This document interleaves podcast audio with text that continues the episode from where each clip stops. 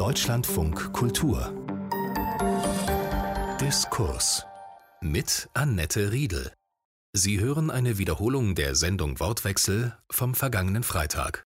Ich begrüße Sie zu einer Diskussion über das Thema Armutszeugnis für Europa.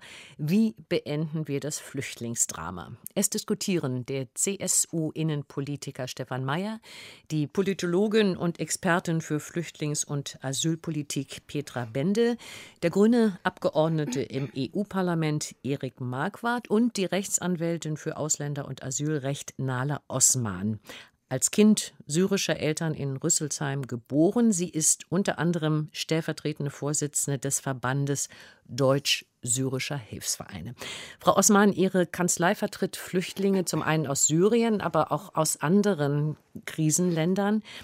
Vor ziemlich genau fünf Jahren, August 2015, hat Bundeskanzlerin Merkel ihren mittlerweile legendären Satz gesagt, wir schaffen das. Damals kamen in relativ kurzer Zeit Hunderttausende von Schutzsuchenden. Aus Ihrer Sicht, Frau Osman, haben wir es geschafft bis hierhin? Hat Deutschland tatsächlich angemessen diese Menschen aufnehmen können? Ja, ich glaube schon, dass die erste Phase positiv überstanden ist von der Bevölkerung, von äh, der Politik auch, auf jeden Fall. Die Menschen, die Syrien, Irak, Afghanistan verlassen, kommen nicht hierher, um im Luxus zu leben. Sie kommen hierher, weil sie wissen, dass hier Gleichberechtigung herrscht, dass Menschenrechte auf jeden Fall für alle gelten und äh, diese Menschen fliehen vor Bombardierung, vor täglicher Inhaftierung und Folter. Und ich glaube, jetzt fängt die zweite Phase an, diesen Menschen diese Werte auch zu gewähren. Erik Marquardt ist seit 2019 für Bündnis 90 Die Grünen im EU-Parlament, war unter anderem als Seenotretter der Hilfsorganisation CI aktiv.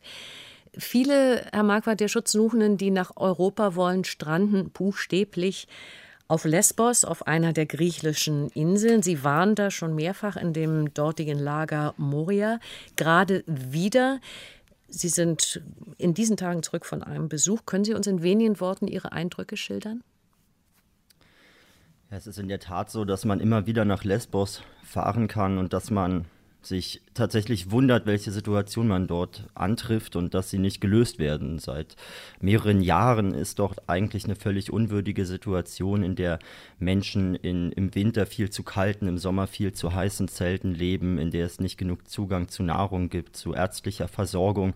Zwischen ist es so, dass dort seit März Ausgangssperre mit der Begründung Corona, können wir uns auch noch darüber unterhalten, ob das ein Vorwand ist oder nicht, aber mit der Begründung Corona die Menschen eigentlich seit März das Camp nicht wirklich verlassen können. Und das führt natürlich zu Spannungen. Wir sehen es ja auch in anderen Ländern, was passiert, wenn man so lange dann einen Lockdown durchführt. Also insgesamt sehr beunruhigende Lage und auch politisch beunruhigend, denn es kam ja in den letzten Jahren verhältnismäßig sehr wenige Menschen auf die griechischen Inseln und dass trotzdem so unwürdige Situationen dort existieren, sollte uns auch als Politiker sehr nachdenklich stimmen.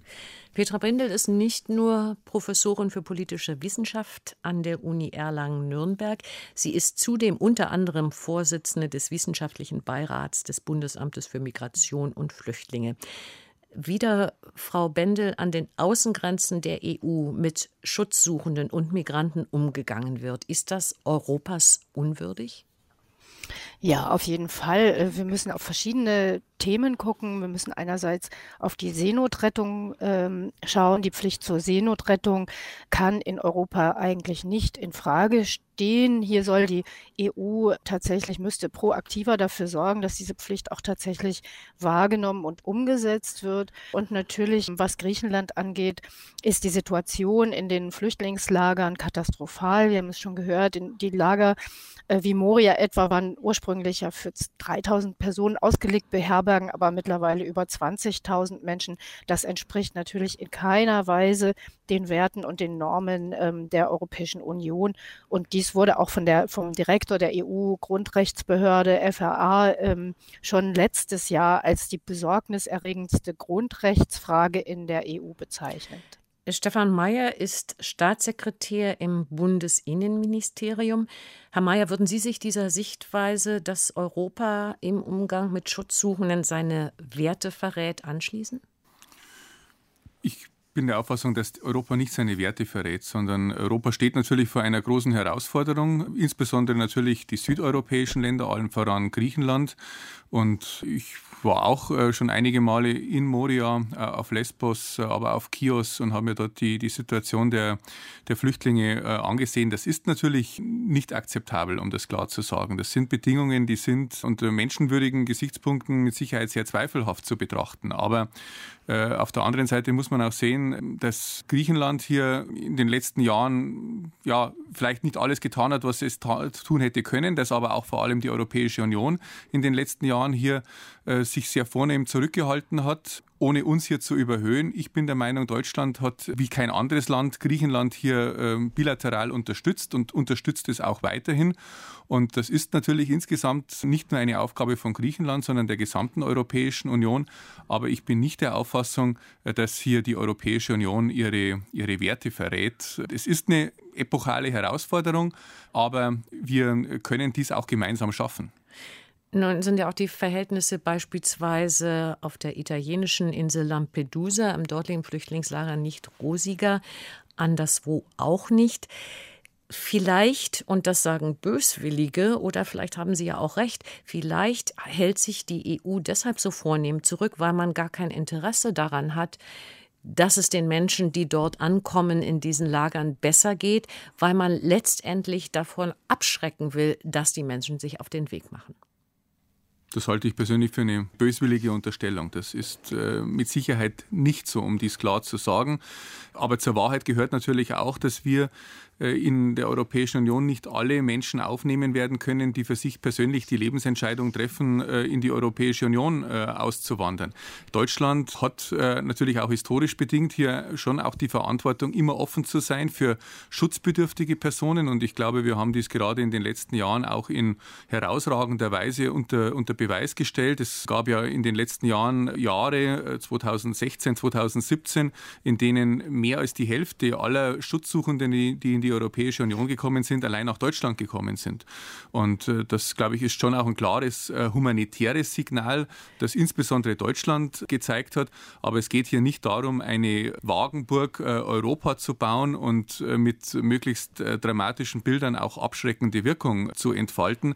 Nur teilweise sind einfach gerade auch, Sie haben Lampedusa angesprochen, man muss natürlich auch sehen, die Inselbewohner, auch die Behörden dort vor Ort, die sind natürlich auch äh, an ihrer Belastungsgrenze sehr schnell angelangt wenn eine größere Gruppe von Migranten kommt. Äh, aber es geht hier nicht darum, äh, um das klar zu sagen, jetzt Migranten äh, bewusst schlecht zu behandeln, um damit dramatische Bilder zu fabrizieren, die dann abschreckende Wirkung entfalten sollten. Wie sehen die anderen das, Frau Osman? Ja, also Fakt ist ja tatsächlich, dass die Menschen, also auch meine Mandanten, mir immer wieder berichten, dass sie dort misshandelt werden, dass ihnen immer wieder gedroht wird, ihr kehrt zurück, dass tatsächlich libysche Boote die Flüchtlinge zurückbringen und dort ihnen Folter droht. Fakt ist auch, dass die Geflüchteten, die nach Deutschland gekommen sind, der Wirtschaft nicht wirklich geschadet haben. Wir haben diese Zahlen. Und Fakt ist auch, dass der Außenminister sagt, äh, ja, Hilfsorganisationen, stellt eure Hilfen ähm, ein. Äh, mobile Kliniken wie die von Ärzte ohne Grenzen werden abgerissen. Ähm, es ist tatsächlich so, dass die Menschen wissen, wenn wir da hingehen, dann kann es sein, dass wir das nicht überleben. Und das ist leider gerade die Signalwirkung, die die EU nach außen hin trägt. Halten Sie das für absichtsvoll, Frau Bendel und dann auch Herr Marquardt? Nee, ich möchte gerne äh, einige Daten vielleicht liefern zur Unterfütterung und vielleicht auch ein Stück weit zum Widerspruch zu Herrn Mayer. Sie sagen, Menschen treffen die Entscheidung zu migrieren. Ähm, wenn wir gucken, welche Herkunftsländer wir denn haben bei den Anträgen auf internationalen Schutz, und ich beziehe mich hier auf die Daten des Europäischen Unterstützungsbüros für Asylfragen, dann sehen wir, dass die Antragsteller aus Syrien nach wie vor die allermeisten sind und gefolgt von Afghanistan und inzwischen Venezuela. Äh, Venezuela die meisten gehen dort dann nach Spanien und kommen jetzt nicht nach Deutschland. Und wenn wir gucken, wohin gehen denn die meisten Anträge ein, dann konzentrieren sich diese in der Tat auf eine kleine Zahl von Mitgliedstaaten. Die meisten gehen nach Deutschland, Frankreich und Spanien und einem gewissen Abstand dann Griechenland. Ähm, und in Italien hatten wir im zweiten Jahr in Folge im letzten Jahr einen Rückgang von Anträgen. Jetzt erst jetzt äh, sehen wir wieder einen Zuwachs nach Italien. Das heißt, wir haben jetzt hier nicht unbedingt Personen, die einfach migrieren, weil sie diese Lebensentscheidung treffen, sondern wir haben einen sehr hohen Anteil an Schutzsuchenden aus Ländern, in denen die Personen tatsächlich stark verfolgt werden. Und ich gehe mit Ihnen konform, dass wir natürlich eine bessere Verteilsituation in Europa bräuchten. Das ist richtig. Herr Marquardt, glaube, dass die Frage der Absicht ähm, vielleicht gar nicht so im Vordergrund stehen muss. Man muss sich doch nur anschauen, wir haben eine Realität, in der Seenotrettungsschiffe aufgehalten werden, vor allem nicht, weil dann werden immer irgendwelche Gründe vorgeschoben. Das war jetzt eine Zeit lang Corona, jetzt wirft man der Sea-Watch 4 vor, sie hätte irgendwie zu viele Schwimmwesten an. Also da findet man einfach Gründe, um Seenotrettungsschiffe aufzuhalten, dass sie eben ihre Einsätze dann dort nicht stattfinden Aber das lassen klingt können, schon obwohl nach man Absicht. weiß, dass Menschen, ähm, es ist auch meiner Meinung nach Absicht, ich glaube nur, dass das sozusagen ähm, bei der politischen Bewertung ähm, der Realität, äh, die sollte man, glaube ich, voranstellen. Und äh, dass dort Seenotrettungsschiffe nicht auslaufen, dass die EUNAVFOR-Med-Mission Sophia eingestellt wurde, weil sie zu viele Menschen aus Seenot gerettet hat. Das war die Genau. Seenotrettungsaktion oder äh, Organisation Ja, der Europäischen Union. Es, genau, es war keine Seenotrettungsmission explizit, sondern sie hatte andere Aufgaben, aber natürlich hat sie dort in einem Gebiet verkehrt, wo dann eben Menschen in Seenot waren und wo auch die Schiffe, die dort im Einsatz waren, dann retten mussten. Diese Mission wurde eingestellt, weil es zu viele Menschen gab, die dort in Seenot waren, die man gerettet hat. Man hat sich also vor der eigenen Courage eigentlich äh, selbst ähm, geflüchtet und das führt im zentralen Mittelmeer doch einfach dazu, dass es viel gefährlicher geworden ist. Äh, Man muss sagen, wahrscheinlich irgendwann ist das Ziel, dass es dort so gefährlich ist, dass man lieber in Libyen im Bürgerkrieg bleibt, als an die europäische Außengrenze zu kommen, weil sie gefährlicher ist als der Bürgerkrieg in Libyen. Ähm, Eine andere Strategie kann ja da nicht dahinter stecken, wenn es jetzt wirklich darum ginge, Seenotrettung auch nach internationalem Recht so darzustellen, dass man sagt, es ist egal, wo jemand herkommt, wo jemand hin will oder warum jemand in Seenot ist. Zuerst steht dort die Seenotrettung. Wenn das das Ziel wäre, dann hätte man doch Seenotrettungsschiffe im Einsatz. Und dass das nicht die Realität ist, ist dann vielleicht auch ein Beleg dafür, dass man mit Absicht versucht, unwürdige Situationen an den Außengrenzen zu nutzen, um Migrationspolitik zu betreiben. Wie verändert die Corona-Pandemie die Situation? Gerät dadurch das Thema Flüchtlinge, Migranten und, und deren Situation an den Außengrenzen Europas etwas in Vergessenheit? Ich glaube, dass es auf der einen Seite natürlich so ist, dass Corona und die Debatte darum, die auch wichtig ist, äh, viele andere wichtige Themen überlagert. Nun haben wir aber, glaube ich, auch eine Zeit erlebt, in der viele Menschen aus dem Alltag herausgerissen wurden, weil sie zum Beispiel ja einfach zu Hause bleiben mussten, weil sie Verhalten verändern mussten. Und das hat, glaube ich, einigen schon auch nochmal den Raum gegeben, sich darüber Gedanken zu machen, wie schaffen wir es eigentlich gut durch diese Krise zu kommen. Und ich fand schon überraschend, dass auch viele junge Leute sich zum Beispiel für das Thema, ähm, wie geht es eigentlich Menschen auf der Flucht, wie geht es Menschen an den europäischen Außengrenzen interessiert haben und dass sich dort viele auch in dieser schwierigen Zeit engagiert haben. Und das hat bei mir eher einen positiven Eindruck hinterlassen, dass auf der einen Seite man vielleicht nicht so medial präsent die Situation zur Seenotrettung oder Lesbos dann berichten konnte, aber auf der anderen Seite viele Menschen sich dafür interessiert haben, Informationen gesammelt haben, Kampagnen erstellt haben. Ähm, das fand ich eigentlich gut. Wie nehmen Sie das wahr, Frau Osman und dann vielleicht auch Herr Mayer? Ja, aus juristischer Sicht ähm, hat man leider sehr auf die Ungewissheit der Situation hingespielt. Also wenn ich jetzt zum Beispiel sehe, äh, dass einige Gerichte gesagt haben, Abschiebungen nach Italien werden jetzt nicht durchgeführt, auch für junge äh, alleinstehende Männer äh, wegen Corona, weil die Situation gerade so ungewiss ist. Aber andererseits das Bundesamt für Migration und Flüchtlinge zum Beispiel dann hier auch mit der Frist gespielt hat. Das bedeutet, diese sechs Monatsfrist, um diese Person auszuweisen, wurde einfach gehemmt. Und jetzt auf einmal kriegen dann unsere Mandanten wieder die neuen Bescheide und da wird jetzt, äh, steht jetzt drin so, jetzt gilt die Frist weiter und dann hat man eben eine Frist wieder bis Anfang Januar 2021. Die Menschen sind alle, leben in dieser Ungewissheit, in dieser Angst, obwohl sie hier sechs Monate lang ausgeharrt haben und gedacht haben, wir sind jetzt hier in Sicherheit und werden nicht mehr abgeschoben. Auf der anderen Seite, Herr Mayer, gibt es natürlich auch die Angst in der Bevölkerung in Deutschland, dass über Flüchtlinge, die Deutschland aufnimmt und wie viel da demnächst nochmal kommen werden, darüber reden wir gleich noch, vielleicht auch eben tatsächlich das Virus mitgebracht wird. Ja, das mag ein, ein Teilaspekt sein, aber ich erachte das jetzt nicht als vordringlich.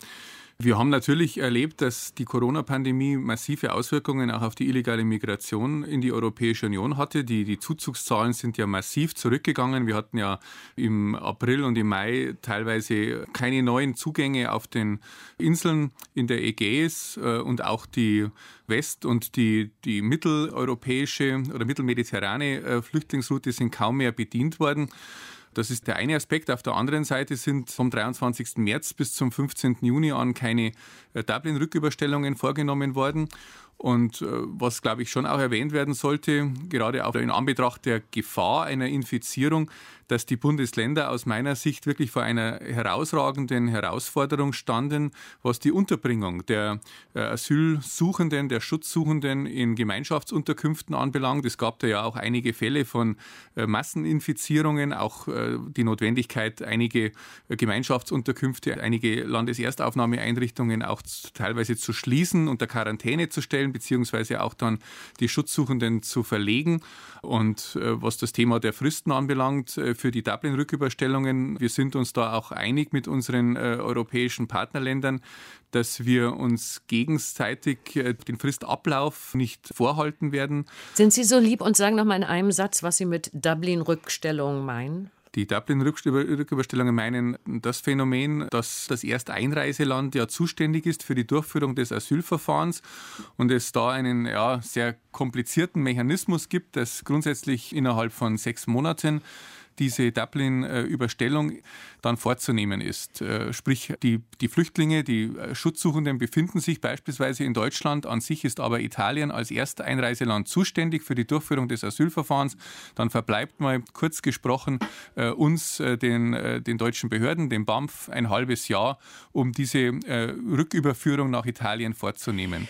Und wie gesagt, während der Hochphase der Corona-Pandemie hat man generell auf Rücküberstellungen verzichtet, was zur Folge hatte, dass natürlich oftmals diese sechs Monatsfrist äh, verstrichen ist und dann die Frage sich gestellt hat, wie man mit dieser Verfristung äh, rechtlich umgeht. Da hat die EU-Kommission eine, eine, rechtliche Auffassung vertreten und wir hatten eine, ja, in Nuancen äh, unterschiedliche. Jetzt muss man mal sehen. Wichtig ist aus meiner Sicht, dass jetzt spätestens seit 1. Juli fast gegenüber allen EU-Ländern wieder Rücküberstellungen stattfinden. Zumal ja ohnehin in den letzten Jahren äh, leider die Quoten der Rücküberstellungen nur sehr gering waren. Beispielsweise hat Deutschland nur 25 Prozent der Schutzsuchenden, die überstellt werden hätten sollen, aus Deutschland tatsächlich in ein anderes EU-Land äh, rücküberführen können. Frau Bendel, Sie haben eben schon darauf hingewiesen, dass nach wie vor ein Großteil der Menschen, die kommen, aus Syrien kommen. 41 Prozent habe ich gelesen, die Zahl der Schutzsuchenden kommen aus Syrien. Ist davon auszugehen, dass gerade aus diesem Land wieder mehr Menschen kommen werden. Also nicht nur gibt es immer noch den Bürgerkrieg seit nunmehr fast zehn Jahren, sondern die Versorgung der Binnenflüchtlinge, also derjenigen, die sich im Land versuchen in Sicherheit zu bringen, ist sehr viel schwieriger geworden, nachdem die Hilfslieferungen der Vereinten Nationen erschwert wurden und nachdem nun jetzt auch noch zu allem Überfluss diese furchtbare Explosion in Beirut war und ein Hafen, der nicht unwesentlich ist für die Versorgung, damit erstmal nicht mehr funktionsfähig ist. Mhm. Ich würde ganz gerne noch mal äh, auf meine Vorgänger zunächst eingehen. Also die Situation mit der Gesundheitslage, der Frage, ähm, bringen uns jetzt Flüchtlinge noch mehr Corona mit? Das ist ja nicht unlösbar.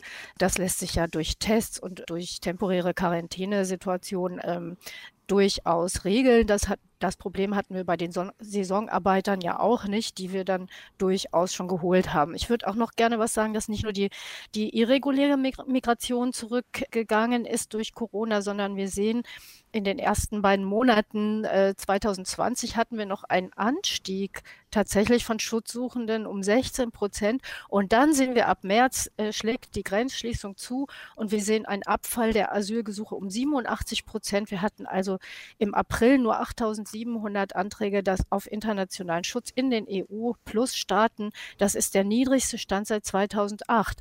Und das steht natürlich in einem Riesenkontrast zu den weltweiten Fluchtbewegungen, denn die weltweiten Fluchtbewegungen sind weiter angestiegen. Wir hatten 2019 den Höchststand an Geflüchteten laut UNHCR-Angaben. Fast 80 Millionen weltweit und nur ganz wenige kamen in Europa an, obwohl die Anträge auf Schutz ja nicht ausgesetzt waren. Das war ja auch äh, trotz der Grenzschließung möglich. Aber die, wir sehen, dass die Asylsuchenden gar nicht Europa erreicht haben. Und jetzt muss man sehen, dass wir natürlich weiterhin davon ausgehen müssen, dass wir einen Wiederanstieg der Zahlen haben. Das war ja Ihre zweite Frage.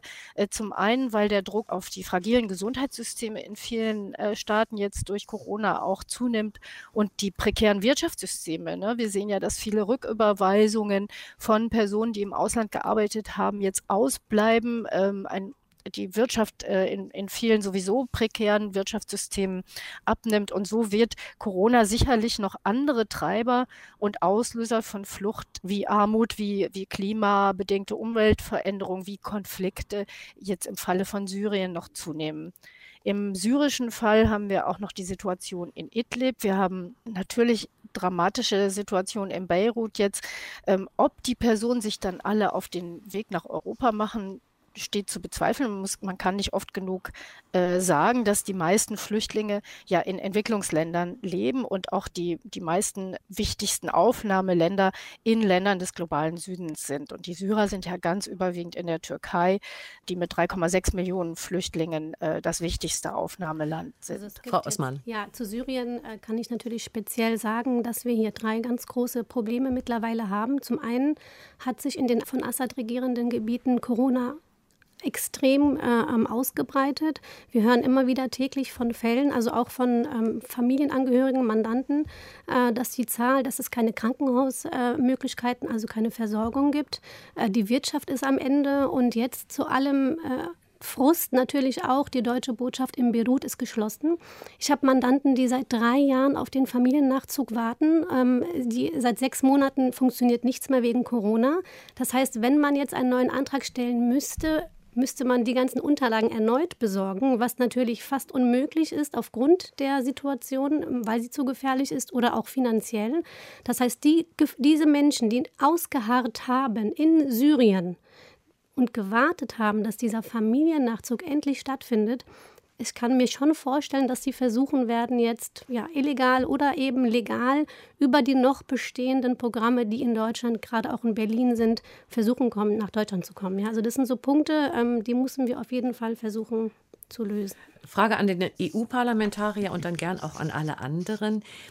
Die Flüchtlings- und Migrationspolitik in der EU scheint eines der unlösbarsten Probleme unter den vielen, die es zu lösen gilt, überhaupt zu sein. Wir haben eben das Problem des Dublin-Systems schon kurz angerissen, also dass immer das Land zuständig ist für Asyl, Asylverfahren, wo ein Schutzsuchender als erstes europäisches Territorium betritt, was natürlich entsprechende Ungerechtigkeiten nach sich zieht. Deutschland hat zurzeit für ein halbes Jahr die Ratspräsidentschaft in der EU, will die Reformpläne der gemeinsamen Asyl- und Migrationspolitik vorantreiben.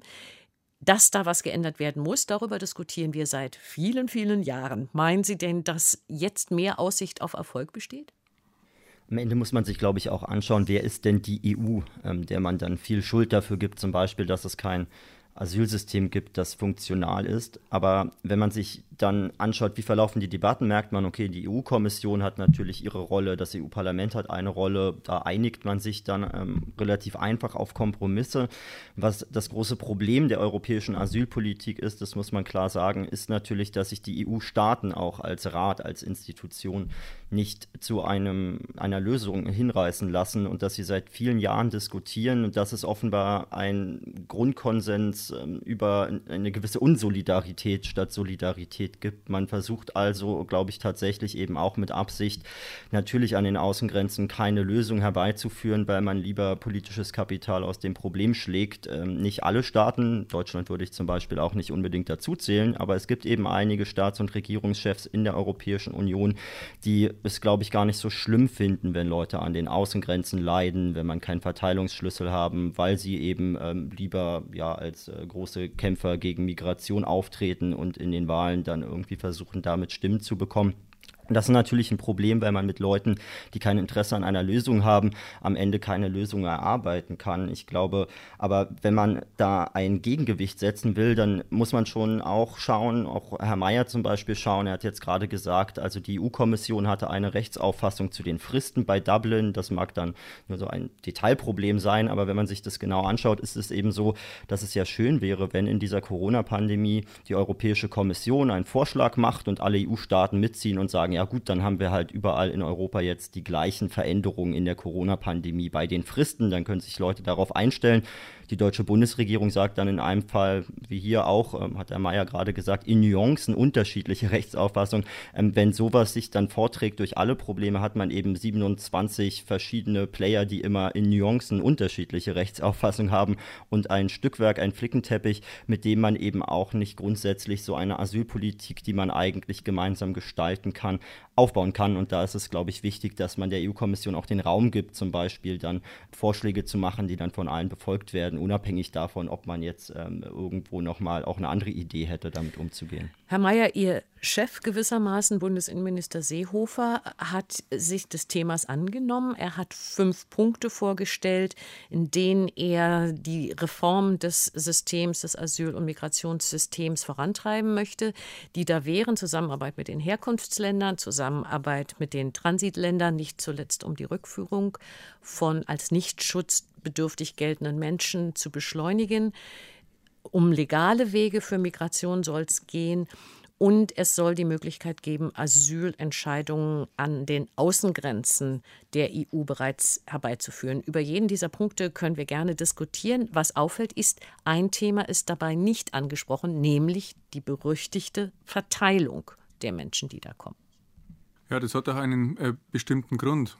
Wir sind der Auffassung, Bundesinnenminister Horst Seehofer, ich, dass in den letzten Jahren leider auf europäischer Ebene viel zu wenig geschehen ist, was die Schaffung eines gemeinsamen europäischen Asylsystems anbelangt. Und äh, ich glaube, es wäre schon ein riesiger Fortschritt, wenn nur in Nuancen sich die äh, Sichtweisen in den einzelnen EU-Mitgliedsländern unterscheiden würden.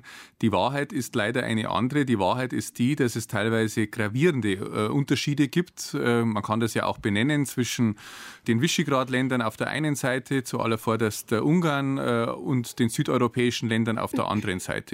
Und äh, wie Sie ja erwähnt haben, uns steht, äh, wir haben in diesem äh, zweiten Halbjahr die EU-Ratspräsidentschaft inne. Ich kann sagen, für uns, für das Bundesinnenministerium hat dieses Thema, das gemeinsame europäische Asylsystem, höchste Priorität.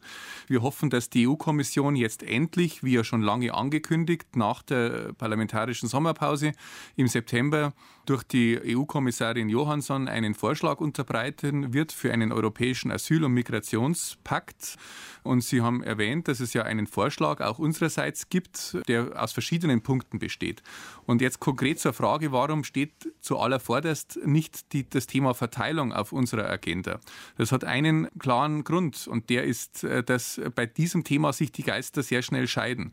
Dass es leider, das ist ja auch erwähnt worden, nur wenige Länder gibt, die sich wirklich äh, in bemerkenswerter Weise bereit erklären, Schutzsuchende aufzunehmen. Da gehört Deutschland mit dazu, aber äh, ich möchte uns da gar nicht überhöhen. Auch Länder wie Schweden, wie die Niederlande, wie Österreich, auch teilweise wie Frankreich sind da mit dabei. Und es gibt eben manche Länder, die sich hier in den letzten Jahren, um es mal vorsichtig zu formulieren, sehr vornehm zurückgehalten haben.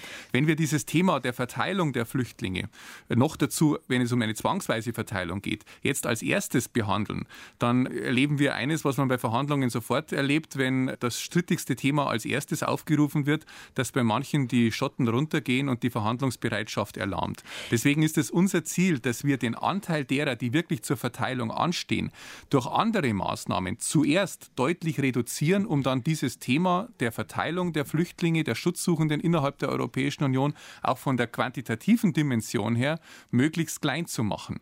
Also es macht einfach einen Unterschied, ob ich in einem Jahr eine Million Schutzsuchende äh, auf 27 Länder verteilen muss oder ob ich nur 200.000 äh, Flüchtlinge zu verteilen habe. Deswegen sind eben andere Maßnahmen, die Sie erwähnt haben, wie das verpflichtende Grenzverfahren, wie die Verhinderung und Bekämpfung von Sekundärmigration, wie eine stärkere Kooperation mit äh, den Transit- und mit den Herkunftsländern, aber wie auch die verstärkte verstärkte Möglichkeit, legale äh, Migrationswege nach Europa zu schaffen, für uns zuerst prioritär zu behandeln, um dann, wenn diese Themen hoffentlich, zumindest mal was die politische Grundausrichtung anbelangt, in den nächsten Monaten konzentriert werden, dann sich diesem Thema zuzuwenden, wie verhält es sich dann mit der Verteilung derer, die dann wirklich noch zur Verteilung anstehen. Und ich glaube, dass mit diesem Grenzverfahren, das ist ja eines der Säulen unseres Vorschlages für das gemeinsame europäische Asylsystem, dass damit auch dieses Thema der Verteilung von Flüchtlingen deutlich relativiert werden würde, weil eben vor allem Personen, die aus sicheren Herkunftsstaaten kommen, aus sicheren Drittstaaten,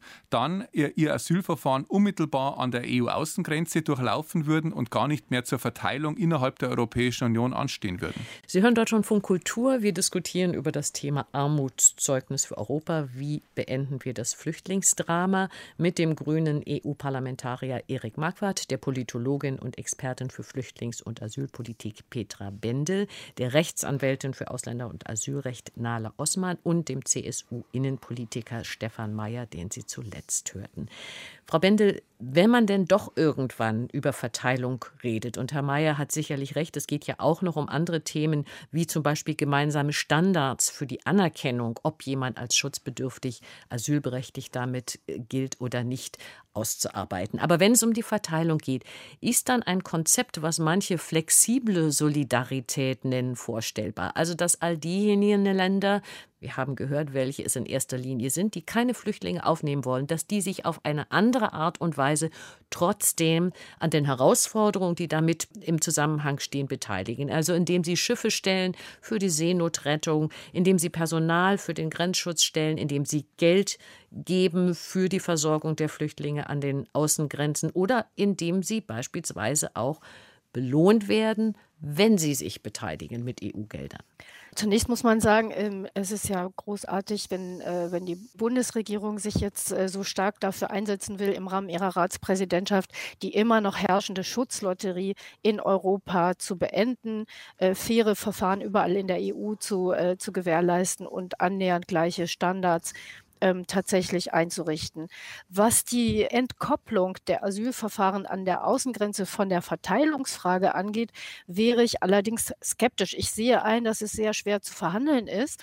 Aber wenn wir Asylverfahren an den Außengrenzen einrichten, ohne die Verteilungsfrage mitzudenken, dann laufen wir natürlich Gefahr, dass wir die Hotspots, die wir ja jetzt schon in Griechenland haben, dass wir die reproduzieren und, und zementieren sogar.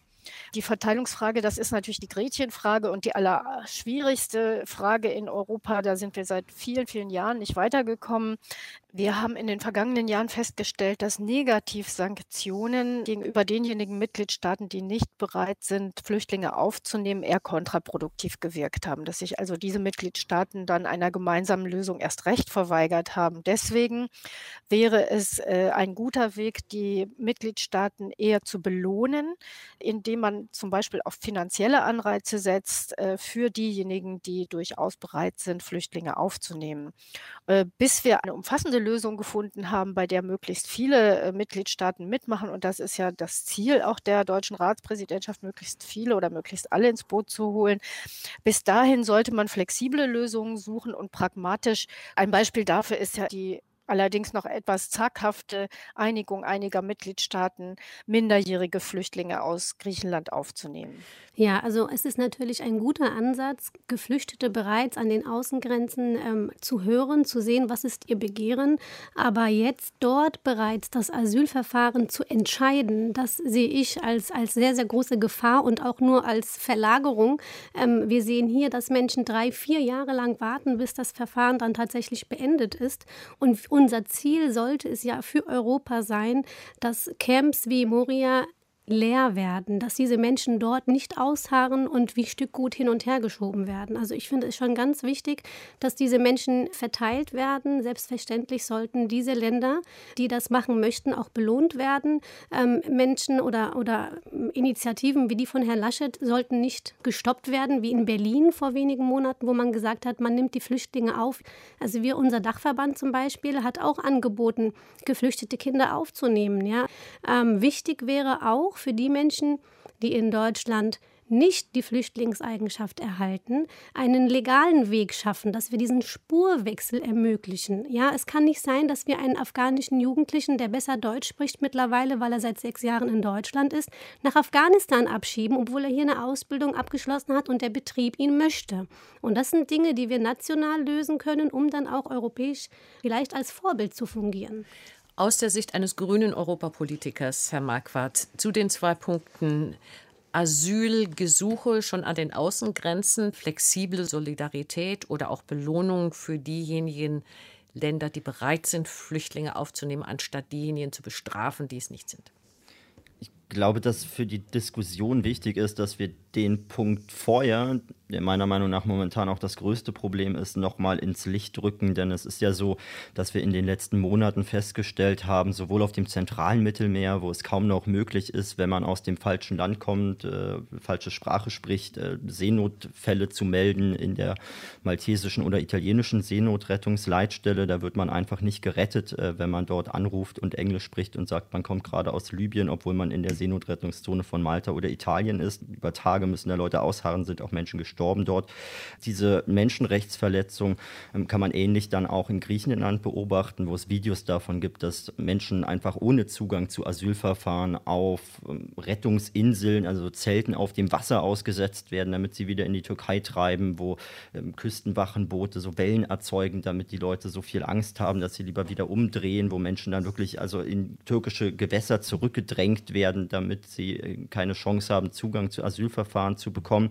Diese Situation ist eben für die Menschen, aber auch für Europa vollkommen unwürdig, denn sie basiert sozusagen auf der Idee, dass Menschenrechte zu missachten sind, damit man die Zahlen senken kann derjenigen, die in Griechenland ankommen. Und das ist sehr gefährlich, denn wenn wir kein System entwickeln, in dem die Menschenrechte erstmal den Rahmen vorgeben, in dem wir uns politische Lösungen überlegen, dann drohen wir eben einfach das, was wir uns an Zivilisation erarbeitet haben in Europa, aufs Spiel zu setzen. Es geht ja nicht nur darum, dass dort Geflüchtete misshandelt werden, sondern dass wir unsere eigene Rechtsstaatlichkeit misshandeln. Die Verteilungsfrage stellt sich ja auch nicht als Selbstzweck, weil es eben gerecht wäre zu verteilen, sondern auch, damit man die Möglichkeiten, die Ressourcen, die Europa hat, ausnutzen kann. Die Frage ist halt nur, wie kann man die Verteilungsfrage versuchen zu lösen. Denn wir befinden uns seit Jahren an dem Punkt in einer Sackgasse. Genau, also wir haben äh, das Problem, dass das Grundverständnis, glaube ich, klar sein muss, dass wir ein System brauchen, das zumindest doch mit den Zahlen, also viel geringere irreguläre Migration werden wir in Europa nicht mehr erleben in den nächsten Jahrzehnten, dass wir zumindest ein System haben, wo man die Herausforderungen, die wir momentan haben, gut verteilen kann, sodass man eigentlich auch keine krisenhafte Stimmung erzeugen muss. Im letzten Jahr kamen, glaube ich, 123.000 Leute irregulär an den Außengrenzen an, im Jahr davor 140.000. Wenn man diese Menschen schnell verteilt, natürlich nachdem sie medizinisch versorgt wurden, nachdem Sicherheitsprüfungen stattgefunden haben. Wenn man die Menschen dann verteilt ähm, und die Asylverfahren in den Mitgliedstaaten durchführt, ist das viel einfacher zu handeln.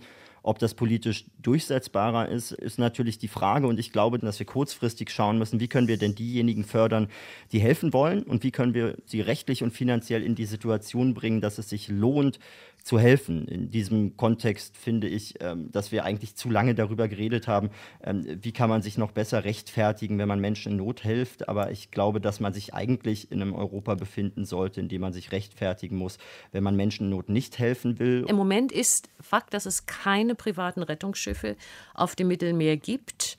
Sie sind entweder festgesetzt oder konfisziert. Es wird demnächst von einem Bündnis ein neues Schiff geben, was in See sticht. Aber im Moment gibt es keine privaten Rettungsschiffe. Zyniker sagen ja, wenn wir Menschen Hoffnung auf Rettung geben, dann zieht es sie nachgerade aufs Meer, wo dann Tausende tödlich enden. Eigentlich sind die Retter schuld, werden damit ungewollt zu Komplizen der Menschenschmuggler. Ich glaube, wir haben keine wissenschaftlichen Beweise dafür, dass es äh, solche Pull-Effekte gibt. Im Gegenteil, es gibt mehrere Studien, die genau das Gegenteil belegen. Und wir sehen ja jetzt im Moment, wo überhaupt keine privaten Seenotretter mehr auf dem Mittelmeer kreuzen, dass wir einen Anstieg derjenigen Personen haben, die sich hier in Gefahr begeben und nach Lampedusa äh, gehen. Also ein kontrafaktisches Argument. Herr Mayer. So leicht kann man es machen. Ähm, es, äh ist natürlich nicht richtig, wenn man jetzt privaten Seenotrettern, die den Vorwurf macht, sie würden da sehenden Auges äh, das Leben von äh, Schutzsuchenden gefährden, weil die sich erst auf, auf, auf die See begeben, wenn die, die Seenotretter unterwegs sind. Man muss doch klar sehen, wer, wer, von Libyen aus nach Lampedusa oder auch auf das italienische Festland gelangen will, dem gelingt dies nur unter Zuhilfenahme von hochkriminellen Schlepper- und Schleuserorganisationen. Denen ist auch das Leib und das Leben der Schutzsuchenden vollkommen egal. Denen geht es nur darum, möglichst äh, viel äh, Obolus äh, daraus zu äh, erwirtschaften. Es muss doch das Hauptziel sein, den hochkriminellen Schlepper- und Schleuserorganisationen das Handwerk zu legen. Und äh, die äh, Vergangenheit hat natürlich gezeigt, dass die Schlepper- und Schleuserorganisationen auch damit kalkulierten, dass sich äh, im Mittelmeer, vor allem auch im zentralen Mittelmeer, private Seenotrettungsorganisationen mit ihren Schiffen befanden. Die Flüchtlinge, die Migranten sind teilweise ja mit unheimlich wenig Sprit und auch auf durchaus nicht seetauglichen Schaluppen ausgesetzt worden, mit dem Ziel, dass man sich dann eben sehr schnell aufgegriffen wird von, von staatlichen oder von privaten Seenotrettungs Organisationen. Ich bin sehr wohl der Auffassung, dass es natürlich eine Kausalität gibt äh, zwischen dem Vorhandensein von Seenotrettungsorganisationen, seien es äh, staatliche oder seien es private, und dem Anreiz für Schlepper und Schleuser verstärkt auch wieder das Geschäft zu starten und entsprechend auch Boote in See stechen zu lassen. Frau also, Osman. Ja, also ich glaube, wir alle sind gegen äh, die Handlungen von Schleppern. Ein wichtiger Punkt wäre doch, um ihnen eben das nicht mehr zu ermöglichen, legale Wege nach Deutschland tatsächlich zu ermöglichen. Wir sagen, wir sind ein Einwanderungsland. Ähm, Ausbildungsplätze in Deutschland sind da. Wir brauchen junge Fachkräfte. Es gab bis 2015 auch zum Beispiel legale Aufnahmeprogramme für Syrer und irakische Staatsbürger. Jetzt kommen Ärzte, syrische Ärzte zu mir die in Hessen leben, Rheinland-Pfalz oder in Bayern. Ich will meine Eltern holen auf meine Kosten, aber es gibt kein Programm mehr seit 2015. Und wir wissen aber, dass diese Menschen finanziell in der Lage sind, ihre Verwandten hier nach Deutschland in Sicherheit zu holen, legal. Wenn wir nicht möchten, dass diese Schlepper Tausende von Euros bekommen, dann sollten wir doch legale Wege eröffnen. Eine Familie gibt pro Person so einem Schlepper manchmal 8000 Euro. Das ist das Geld, was ich für ein Sperrkonto benötige, um in Deutschland für ein Jahr zu überleben. Dann kann man doch versuchen, auf diese Art und Weise legal Deutschland dann für diese Menschen zu ermöglichen. Ja, aber da möchte ich schon mal deutlich darauf hinweisen, wir haben gerade in dieser Legislaturperiode aus meiner Sicht einen, einen Paradigmenwechsel vorgenommen, indem wir beispielsweise das Fachkräfteeinwanderungsgesetz äh, geschaffen haben, das am 1. März dieses Jahres in Kraft getreten ist. Leider natürlich jetzt äh, aufgrund der Corona-Pandemie nicht so stark genutzt wird, wie es genutzt werden könnte. Aber dieses äh, Fachkräfteeinwanderungsgesetz hat ja klar zum Ziel, aus EU-Drittstaaten äh, qualifizierte Fachkräfte, und da geht es nicht nur um Akademiker, sondern auch um beruflich qualifizierte Qualifizierte ja. Äh, nach Deutschland äh, zu holen. Da habe ich mich auch sehr gefreut, Herr Mayer, ja. auf dieses Programm. Dann, Aber dann als Anwältin kann ich Ihnen, wenn ich nur kurz Sie unterbrechen darf, sagen, dass ich Fachkräfte habe, auch hier in Deutschland, die zum Beispiel aus Ägypten gekommen sind, also Informatiker, die im Betrieb benötigt werden. Aber die Ausländerbehörde sagt, nein, du musst jetzt wieder ausreisen, den Antrag aus Kairo machen und das dauert dann mindestens wieder ein Jahr. Diese Zeit haben diese Menschen nicht und die Betriebe auch nicht. Und da wünsche ich mir natürlich von Ihnen dann auch, dass man diese Ausländerbehörden anweist, doch hier ähm, zu sehen, was braucht Deutschland, was brauchen diese Fachkräfte, um ihnen dann leichter diesen Weg zu ermöglichen. Ja, Aber also in der Sie, Praxis Sie als Rechtsanwältin wissen ja, dass wir als Bundesinnenministerium die Ausländerbehörden nicht anweisen können. Ja. Um nochmal ja, den klaren meine, Grundsatz auch deutlich mhm. zu machen. Zu den legalen ja. Wegen. Ähm, zu den Frau legalen Osman, Wegen, das ist, ganz, das, ist auch, das ist auch ganz Moment, wichtig. lassen Sie mal ganz kurz Frau Bendel dazwischen und dann können Sie gerne da nochmal drauf reagieren. Frau Bendel. Der Sachverständigenrat Deutscher Stiftungen für Integration und Migration, dem ich vorsitze, hat in seinem letzten Jahresgutachten festgestellt, dass das Fachkräfteeinwanderungsgesetz selbstredend ein Schritt in die richtige Richtung ist, dass es aber für bestimmte Herkunftsländer nicht greifen wird. Und das gilt für einen Großteil afrikanischer Staaten, die hier bei der von der Bundesagentur für Arbeit erstellten Liste der Länder, die überhaupt in Frage kommen, für die Zuwanderung über das Fachkräfteeinwanderungsgesetz ähm, gar nicht vertreten sind. Und so haben wir vorgeschlagen, zum Beispiel ein temporäres Arbeitsvisum gegen Kaution als regulären Weg nach Europa einzurichten. Das entspricht dem, was Frau Osman gesagt hat. Wenn ich äh, so viel Geld bereit bin, für einen Schlepper auszugeben, dann wäre unser Vorschlag, anstelle dieses Geld den Schleppern äh, zu geben, äh, wäre es eine Möglichkeit, regulär einzureisen, einen temporären Aufenthaltstitel zur Erwerbstätigkeit zu erwerben und dieses Geld sozusagen als Depot anzulegen. Und wenn Personen dann fristgerecht wieder ausreisen, nach dem Ablauf ihres Aufenthaltstitels, erhalten sie dieses Geld wieder zurück. Das, die Voraussetzung wäre dann, dass der entsprechende Herkunftsstaat sich vorab dazu verpflichtet, seine Migranten, Migrantinnen auch wieder rückzuübernehmen. Und hier haben wir also ein Modellprojekt vorgeschlagen, das diese eine Brücke bilden würde, einen legalen Zugangsweg. Und die einzigen, die davon ähm, nicht profitieren werden, werden die Schlepper. Ja, das ist ein äh, interessanter Ansatz. Es wird wahrscheinlich schon mal an der äh, entsprechenden Rücknahmebereitschaft der meisten Länder scheitern. Das ist ja auch der Grund, warum wir leider so unzureichend nur ausreisepflichtige Personen außer Landes bringen, weil die Kooperationsbereitschaft und vor allem die Rücknahmebereitschaft von vielen Herkunftsländern äh, der ausreisepflichtigen Personen äh, sehr unzureichend ausgeprägt ist.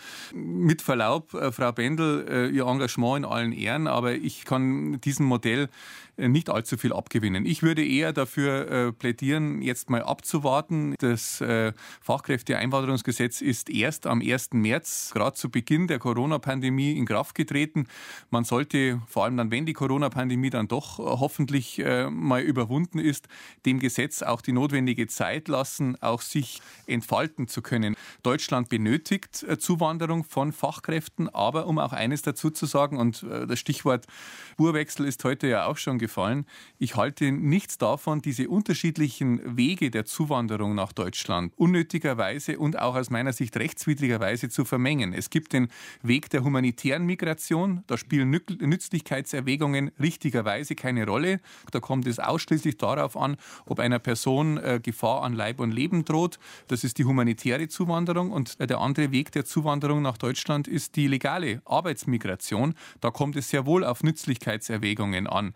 Äh, die Gefahr, die ich sehe, wenn man diese beiden Stränge der Zuwanderung nach Deutschland zu stark miteinander in Verbindung bringt, dann kommt im Grunde genommen ja, ein Schlamassel bei raus. Deswegen bin ich der Auffassung, wir sollten diese beiden separaten Wege der Zuwanderung nach Deutschland auch separat lassen.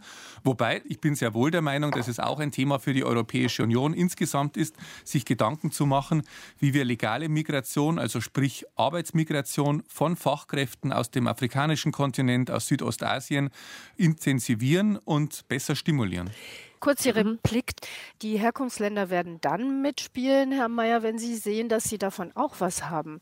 Denn äh, die Idee ist ja, dass diese Personen, die Zugewanderten nach Ablauf ihres Visums in ihr Heimatland zurückkehren und dort ihre Ersparnisse und die neu gewonnenen Kontakte nutzen, um dort Firmen zu gründen, in den Arbeitsmarkt einzusteigen oder etwa in die Landwirtschaft zu investieren. Das heißt, wir haben im Grunde ein Programm, Prozesse zirkulärer Migration initiiert, von denen alle Seiten profitieren profitieren und wo man gleichzeitig noch einen Beitrag zur Entwicklungszusammenarbeit leistet. Das alles hilft natürlich im Moment erstmal den Menschen, die auf Lampedusa oder auf Lesbos festsitzen, relativ wenig. Deshalb am Schluss dieser Diskussion noch die Frage, kann und muss Deutschland mehr Flüchtlinge aufnehmen. Deutschland hat sich jetzt verpflichtet, 243 Kinder und Jugendliche und ihre Angehörigen, insgesamt sind das knapp 1000 Menschen, aus den Lagern in Griechenland aufzunehmen. Reicht das? Ja, selbstverständlich nicht.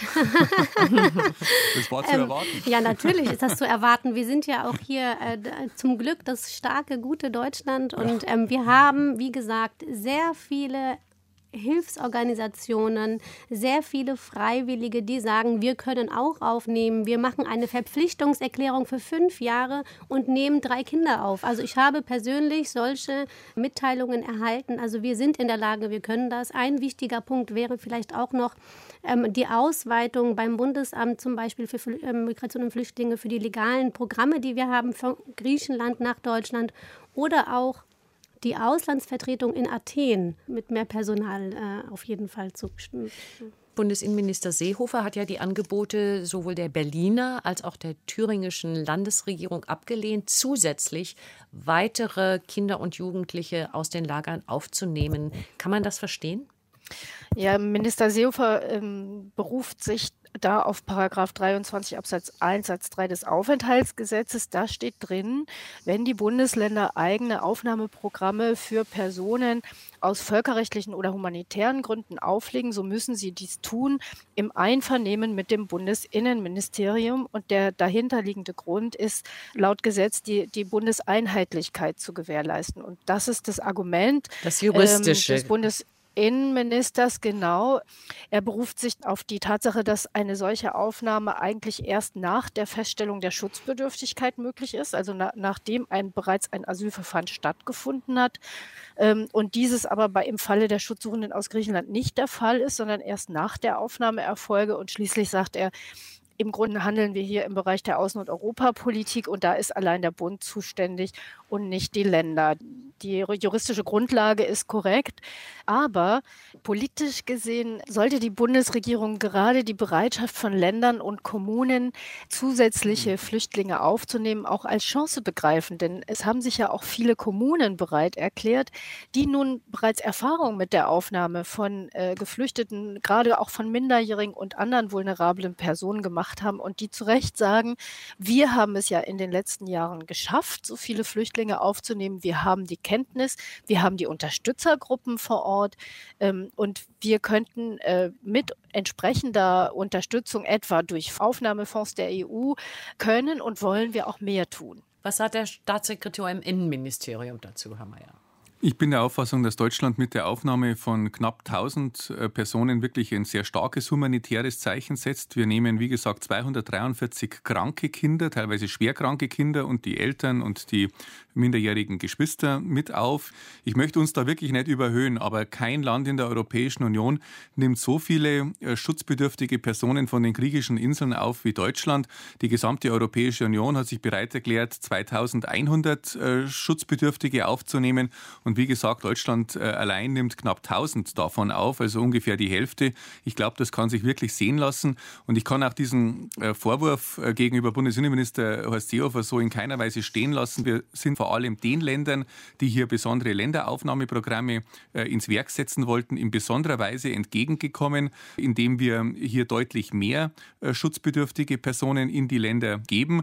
Und ich bin der Meinung, äh, das kann sich wirklich mehr als sehen lassen. Kann sich sehen lassen, Herr Marquardt, aus grüner Sicht? Ich glaube erstmal, dass es natürlich schon ein Land gibt, das mehr Menschen von den griechischen Inseln aufgenommen hat, nämlich Griechenland. Das muss man sich, glaube ich, klar machen. Das ist so, dass Griechenland dort eine Überforderungssituation hat und dann kann man Mikado spielen und sagen, wie kriegt man das jetzt so hin, dass wir Menschenwürde den Menschen, die sie anderswo verloren haben, zurückgeben. Und ich glaube, dass wir da zum einen rechtlich schauen müssen, ähm, wenn der Innenminister argumentiert, es sei ein Bereich der Außen- und Europapolitik, da sollen sich die Bundesländer bitte nicht einmischen, dann ist das auch rechtlich fragwürdig denn es ist ja so, dass der Gesetzgeber ganz bewusst den Bundesländern Spielraum schaffen wollte zur humanitären Aufnahme und nicht ähm, einfach geschrieben hat, der Bundesinnenminister soll alles entscheiden. Also rechtlich fragwürdig und politisch sehe ich das ähnlich wie Frau Bendel, denn es ist doch eigentlich eine Chance, wo man auch gar nicht diskutieren muss, muss sich Deutschland da verstecken oder nicht, sondern eine Chance, wo man zeigt, wir wollen eigentlich so mutig sein, wir wollen Menschen Würde zurückgeben, die sie anderen wo verloren haben und wir schauen auch ganz pragmatisch vor Ort in den Bundesländern, in den Kommunen, wo sind denn Kapazitäten, wo gibt es Bereitschaft auch zur Aufnahme und diese Hilfsbereitschaft anzunehmen und zu unterstützen, das ist, glaube ich, der Weg, der jetzt in den nächsten Wochen und Monaten zu gehen ist. Ich glaube auch bei der Aufnahme der Bundesländer kann eigentlich noch nicht das letzte Wort gesprochen sein. Und ich denke, dass Deutschland da insgesamt in einer Situation ist, sich in der Tat nicht verstecken zu müssen, aber eben weil wir so viele Möglichkeiten haben, auch im Koalitionsvertrag der Großen Koalition ja festgehalten ist, man möchte in einem Korridor von 180 bis 220.000 Menschen aufnehmen im Jahr. In diesem Jahr wird man weniger Menschen als in diesem Korridor vorgesehen aufgenommen werden. Dann muss man in der Tat schon schauen, haben wir nicht eigentlich Möglichkeiten, mehr Menschen zu helfen und können wir nicht eigentlich stolz darauf sein, Menschen in Not helfen zu können? Damit sind wir am Ende dieser Diskussion über die Frage, wie das Flüchtlingsdrama sich beenden lässt. Ich würde dazu fügen für heute. Es diskutierten der grüne EU-Parlamentarier Erik Marquardt, den Sie zuletzt hörten, die Politologin und Expertin für Flüchtlings- und Asylpolitik Petra Bendel, die Rechtsanwältin für Ausländer- und Asylrecht Nala Osman und der CSU-Innenpolitiker Stefan Mayer. Ihnen allen vielen Dank.